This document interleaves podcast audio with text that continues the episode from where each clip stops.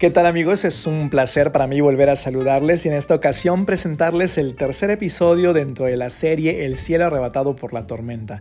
Recuerden que esta serie de episodios está eh, dedicada a comentar el libro con el mismo título cuyo autor es Thomas Watson.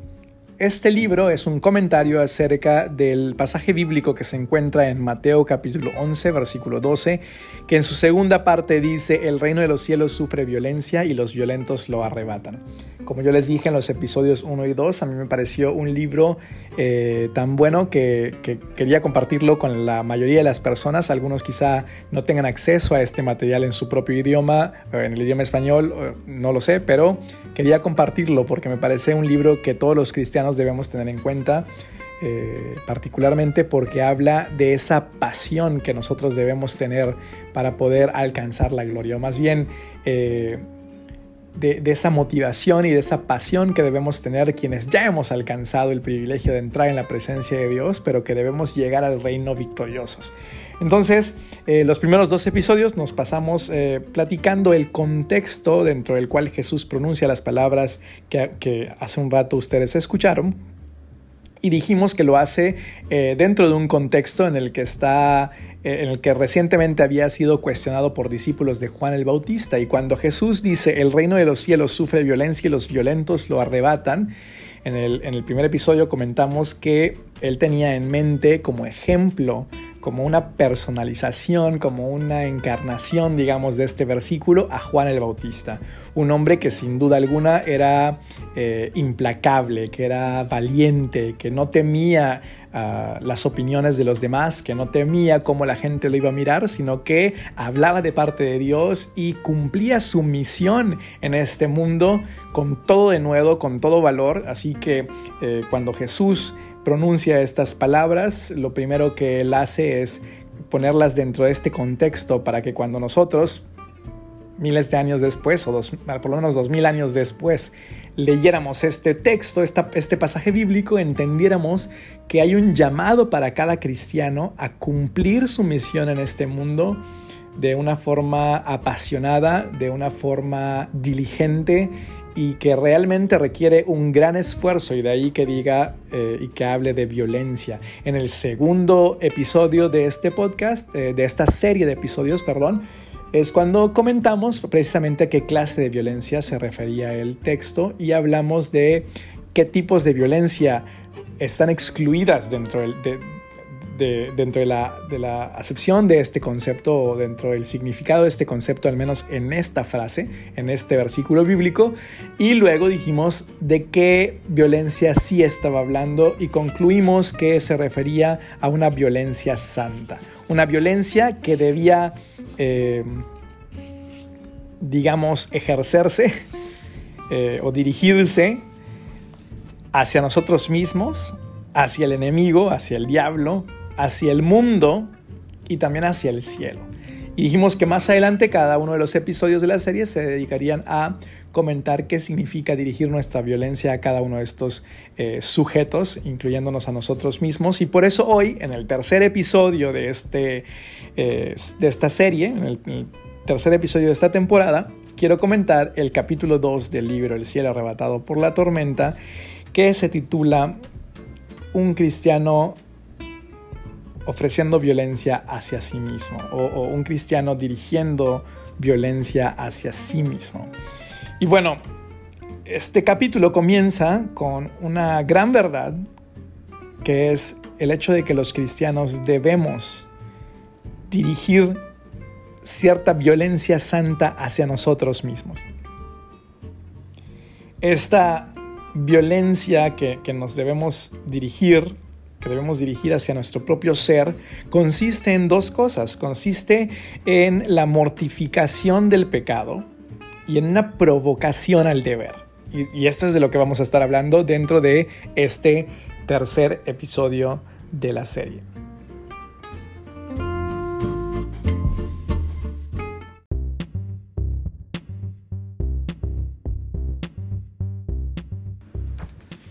Ofrecer violencia o ejercer violencia santa contra uno mismo en un sentido espiritual consiste en la mortificación del pecado. ¿Qué es la mortificación del pecado? Según Thomas Watson, la mortificación del pecado es hacer morir los deseos carnales en nosotros. Recuerden que en el mundo cristiano la carne representa este, esta parte de nosotros, el, ser interno del, del ser humano, que está en constante oposición a la voluntad de Dios, que nos dirige hacia eh, una vida de, de malos frutos, que nos engatusa, que nos engaña y que nos lleva a cometer pecados, que nos lleva a actuar contra la voluntad de nuestro Padre.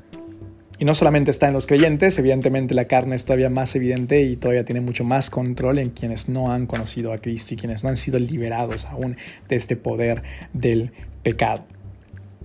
¿Y cómo es que esto sucede? Bueno, Thomas Watson dice esto es porque las, la carne es traidora, parece que te está llevando a un lugar correcto, pero al final el camino es el equivocado. La carne es además un enemigo sutil porque eh, no ves a alguien que te esté diciendo hacia dónde ir, sino que es un deseo que viene de ti mismo. Por lo tanto, muchas veces piensas que es lo correcto, sobre todo en, este, en medio de esta cultura eh, moderna, posmoderna, como algunos quieren llamarla, en la que constantemente se nos dice que debemos creer en nosotros mismos, que debemos dejarnos guiar por nuestro corazón. Y bueno, cuando estas personas hablan de dejarse guiar por su corazón, precisamente hablan de dejarse guiar por esos deseos de su corazón, esos, esas ideas, esas creencias que están arraigadas en lo más profundo de su ser, pero que a menos que Cristo las haya transformado, finalmente son deseos eh, y creencias que nos van a llevar a malos caminos y que van a... Eh, repercutir de una manera muy mala en nuestras vidas porque finalmente van a producir malos frutos. La carne siempre se opone al espíritu. Así lo dice Galatas capítulo 5, versículo 17. Y es por ello que una persona, cualquier persona, cualquier creyente, cualquier cristiano que quiera alcanzar la gloria debe ofrecer o ejercer esta violencia santa de la que estamos hablando en contra de sus deseos carnales es parte de los deberes de, su salvación, es parte de ser diligente en su salvación, como lo diría el apóstol. En Colosenses capítulo 3, versículo 5 dice, Pablo dijo, hagan morir lo terrenal en ustedes, hagan morir esas cosas que son meramente terrenales, carnales. Y eh, por eso cuando hablamos de ejercer violencia contra nosotros mismos, o más bien cuando Thomas Watson habla de ejercer violencia contra uno mismo, precisamente pone en primer lugar a la mortificación del pecado, a atacar o a poner muerte o dar muerte a los deseos pecaminosos que todavía están en nosotros.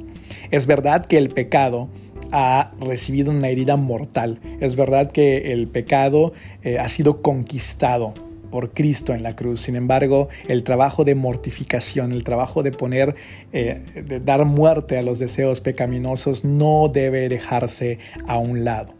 Así lo enseñó Pablo en Romanos capítulo 8, versículo 13, cuando dice que debemos eh, dar muerte a los deseos de nuestra carne. Y esto es así eh, por una razón muy sencilla y yo creo que ninguno, ningún creyente podrá contradecirme en esto, podrá contradecir a Thomas Watson en esto, eh, aún en el mejor de los cristianos siempre hay algo que debe eh, desaparecer. Mucho orgullo, mucha envidia, eh, lujuria.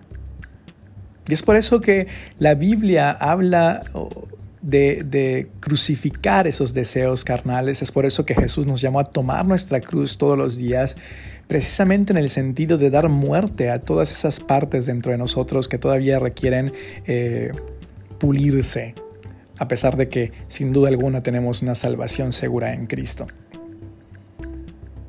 Thomas Watson en esta parte, de hecho, incluye un comentario que me pareció bastante bueno de Cyril, eh, Cirilo, perdón, en el que él habla de la roca y dice, no hay nada más fuerte que la roca y sin embargo en sus hendiduras la mala hierba se arraiga. Asimismo, no hay nada más fuerte que un creyente. Y aún, y sin embargo, aun cuando Él hace todo lo que puede, hay ciertos pecados que están arraigados en Él y que pretenden crecer para dar malos frutos. Por eso siempre debemos estar conscientes de eso y ejercer esta violencia en contra de esos deseos y darles muerte a estos deseos y permitir que sea la voluntad de Dios la que gobierne nuestras vidas. Siempre va a haber algo en la vida de un cristiano, siempre va a haber algo que necesite desaparecer. Pero no nada más eh, desvanecerse, sino que necesite ser eh, desarraigado, que necesite ser arrancado, que necesite cierta violencia para poder desaparecer.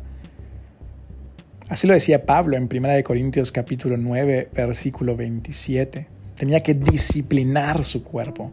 ¿Y cómo lo hacía? Pues evidentemente a través de, la oración, de la contemplación, la palabra, del ayuno. Ahora, uno puede decir, ¿cómo puedes hablar de darle muerte a la carne cuando Efesios 5:29, por ejemplo, dice que ningún hombre ha odiado nunca su propia carne. Ah, sin duda alguna, eh, cuando consideramos la carne como, como esta parte física del cuerpo, evidentemente tiene que ser bien cuidada. Estamos hablando, no estamos hablando de nuestra carne material. Esta, este cuerpo humano tiene que ser atesorado, tiene que ser cuidado, tiene que ser eh, atendido.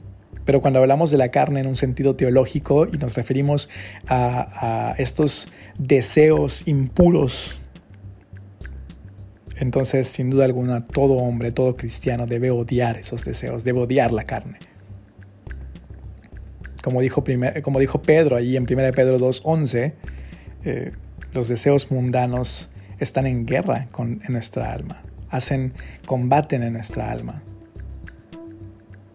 Y si la carne está en guerra contra nosotros mismos, pues ahí hay una buena razón para la que nosotros debemos estar en guerra contra la carne, debemos ejercer violencia contra la carne. Recuerden que en uno de los primeros episodios, si no mal recuerdo el primer episodio, hablamos de que el reino de los cielos precisamente sufre violencia. Hay una guerra en el mundo espiritual y nosotros estamos en esta guerra, somos soldados en medio de esta guerra, nuestro capitán es Cristo, el Evangelio es nuestro estandarte, pero Estamos en medio de una guerra y muchas veces los cristianos no nos damos cuenta de que estamos en medio de esta guerra y por lo tanto no actuamos como soldados para atacar y vencer al enemigo, sino que pensamos que estamos en una especie de centro comercial donde lo único que tenemos que hacer es relajarnos hasta que el fin de los tiempos llegue.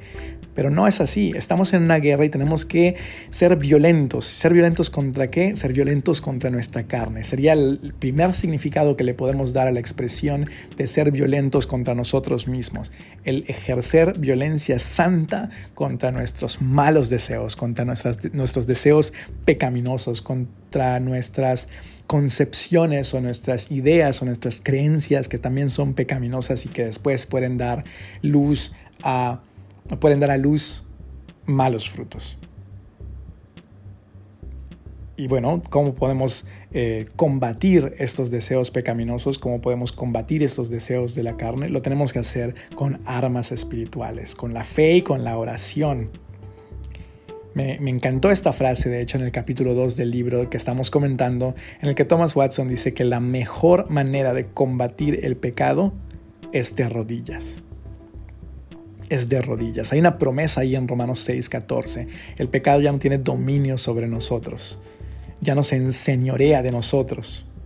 Así que de rodillas debemos pedirle fuerzas a Cristo, como lo dice Filipenses 4, para poder vencer este pecado, para poder atacarlo y destruirlo desde su raíz, para que no vuelva a surgir ni vuelva a dar más frutos. La segunda cosa que significa o la segunda manera de entender que un cristiano debe ofrecer violencia contra sí mismo, según Thomas Watson, también consiste no solamente, número uno, en la mortificación del pecado, sino número dos, en una provocación al deber. Una provocación al deber. Nosotros podemos decir que ejercemos o ofrecemos o dirigimos una violencia santa hacia nosotros mismos cuando nos motivamos o nos provocamos a aquello que es bueno. Eso en la escritura es, llamado un, removernos a nosotros mismos y poder asirnos de Dios, poder sujetarnos de Dios. Y es algo que es muy necesario en los cristianos, especialmente hoy en día, porque el cristianismo ha perdido toda relevancia o casi toda relevancia en el mundo actual.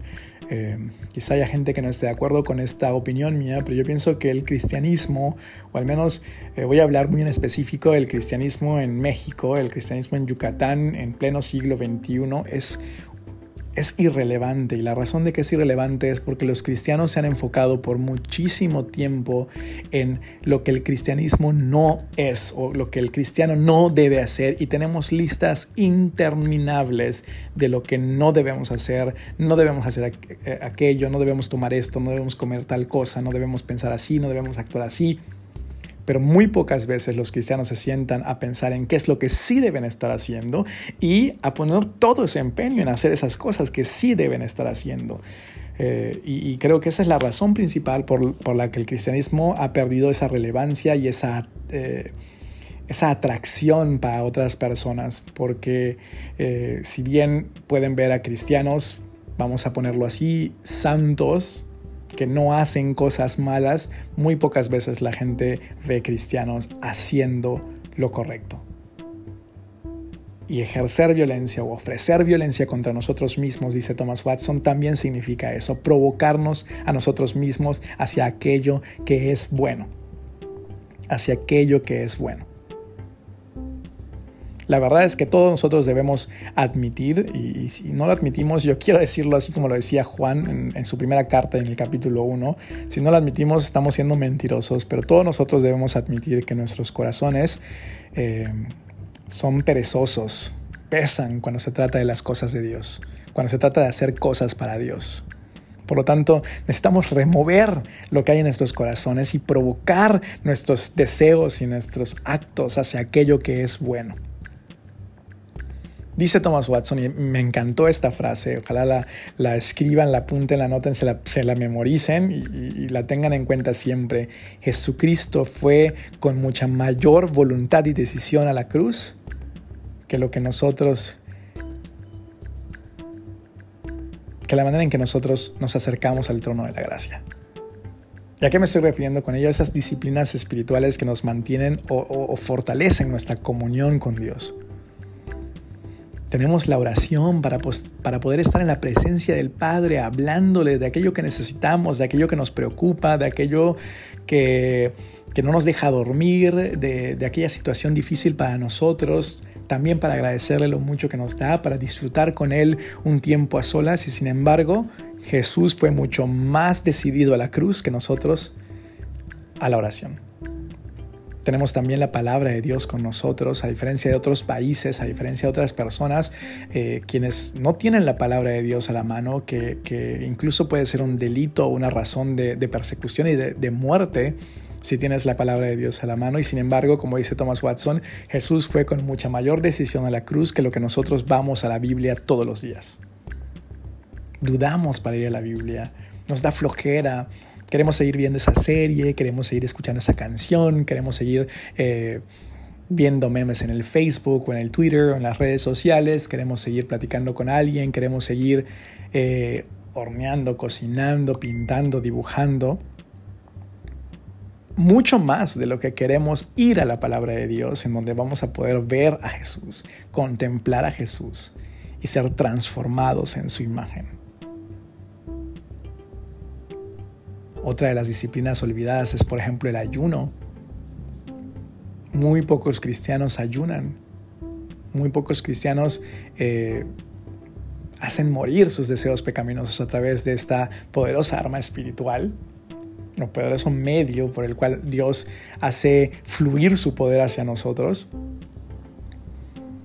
Y olvidamos esas palabras de Jesús de que hay cosas que no se van de nuestras vidas excepto con oración y ayuno. Y aunque tenemos esta arma en nuestras manos, no hacemos uso de ella. Y como dice Thomas Watson, Jesús fue más decidido a la cruz que lo que nosotros vamos al ayuno, sabiendo a pesar de todo que el ayuno puede contra muchas cosas porque Dios hace fluir su poder contra nosotros.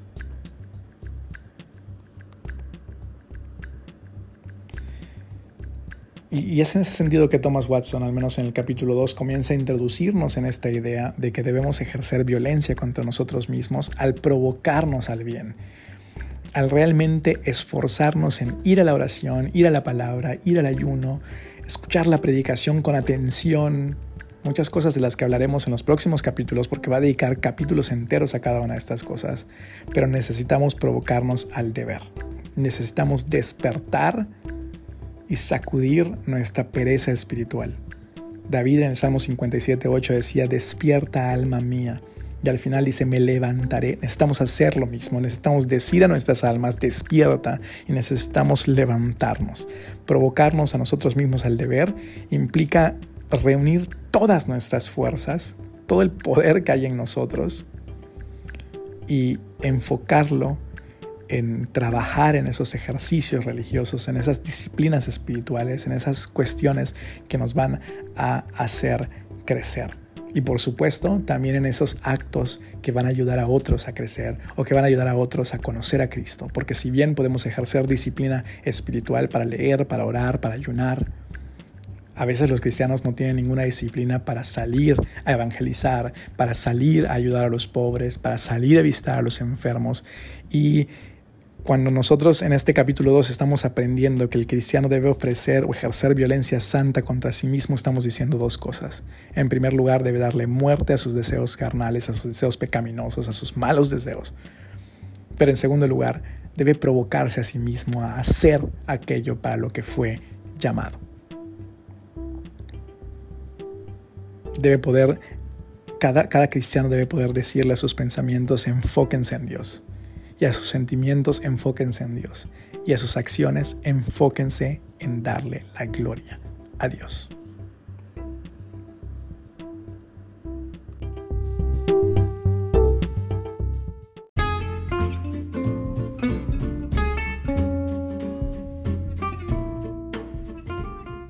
Bueno, pues ese fue el tercer episodio dentro de la serie El cielo arrebatado por la tormenta. Espero que eh, puedan encontrar guía espiritual en estas palabras y que les esté animando quizá a poder conseguirse este libro y poder echarle una leída a ustedes mismos y obtener de él estas grandes verdades de las que hemos estado hablando. En los siguientes capítulos vamos a hablar de por lo menos siete deberes eh, que el cristiano debe ejercer todos los días y que por lo tanto necesita poner su mayor empeño en cumplirlos. Eh, quizá la palabra deber pueda sonar un poco eh, dura, un poco legalista, pero eh, la estamos expresando en el contexto de todo lo que hemos dicho. Cómo el cristiano debe poner un gran empeño en ejercer esta disciplina espiritual o esas disciplinas espirituales que lo van a acercar a Dios y que lo van a acercar a su prójimo para que cumpla con el propósito al que ha sido llamado. Así que les invito a estar en espera de los siguientes capítulos o los siguientes episodios de este podcast dentro de la serie y también a estar pendiente de los demás episodios que no guarden relación con la serie, pero que sin duda alguna también están dedicados a cada uno de ustedes. Nos vemos hasta la siguiente ocasión.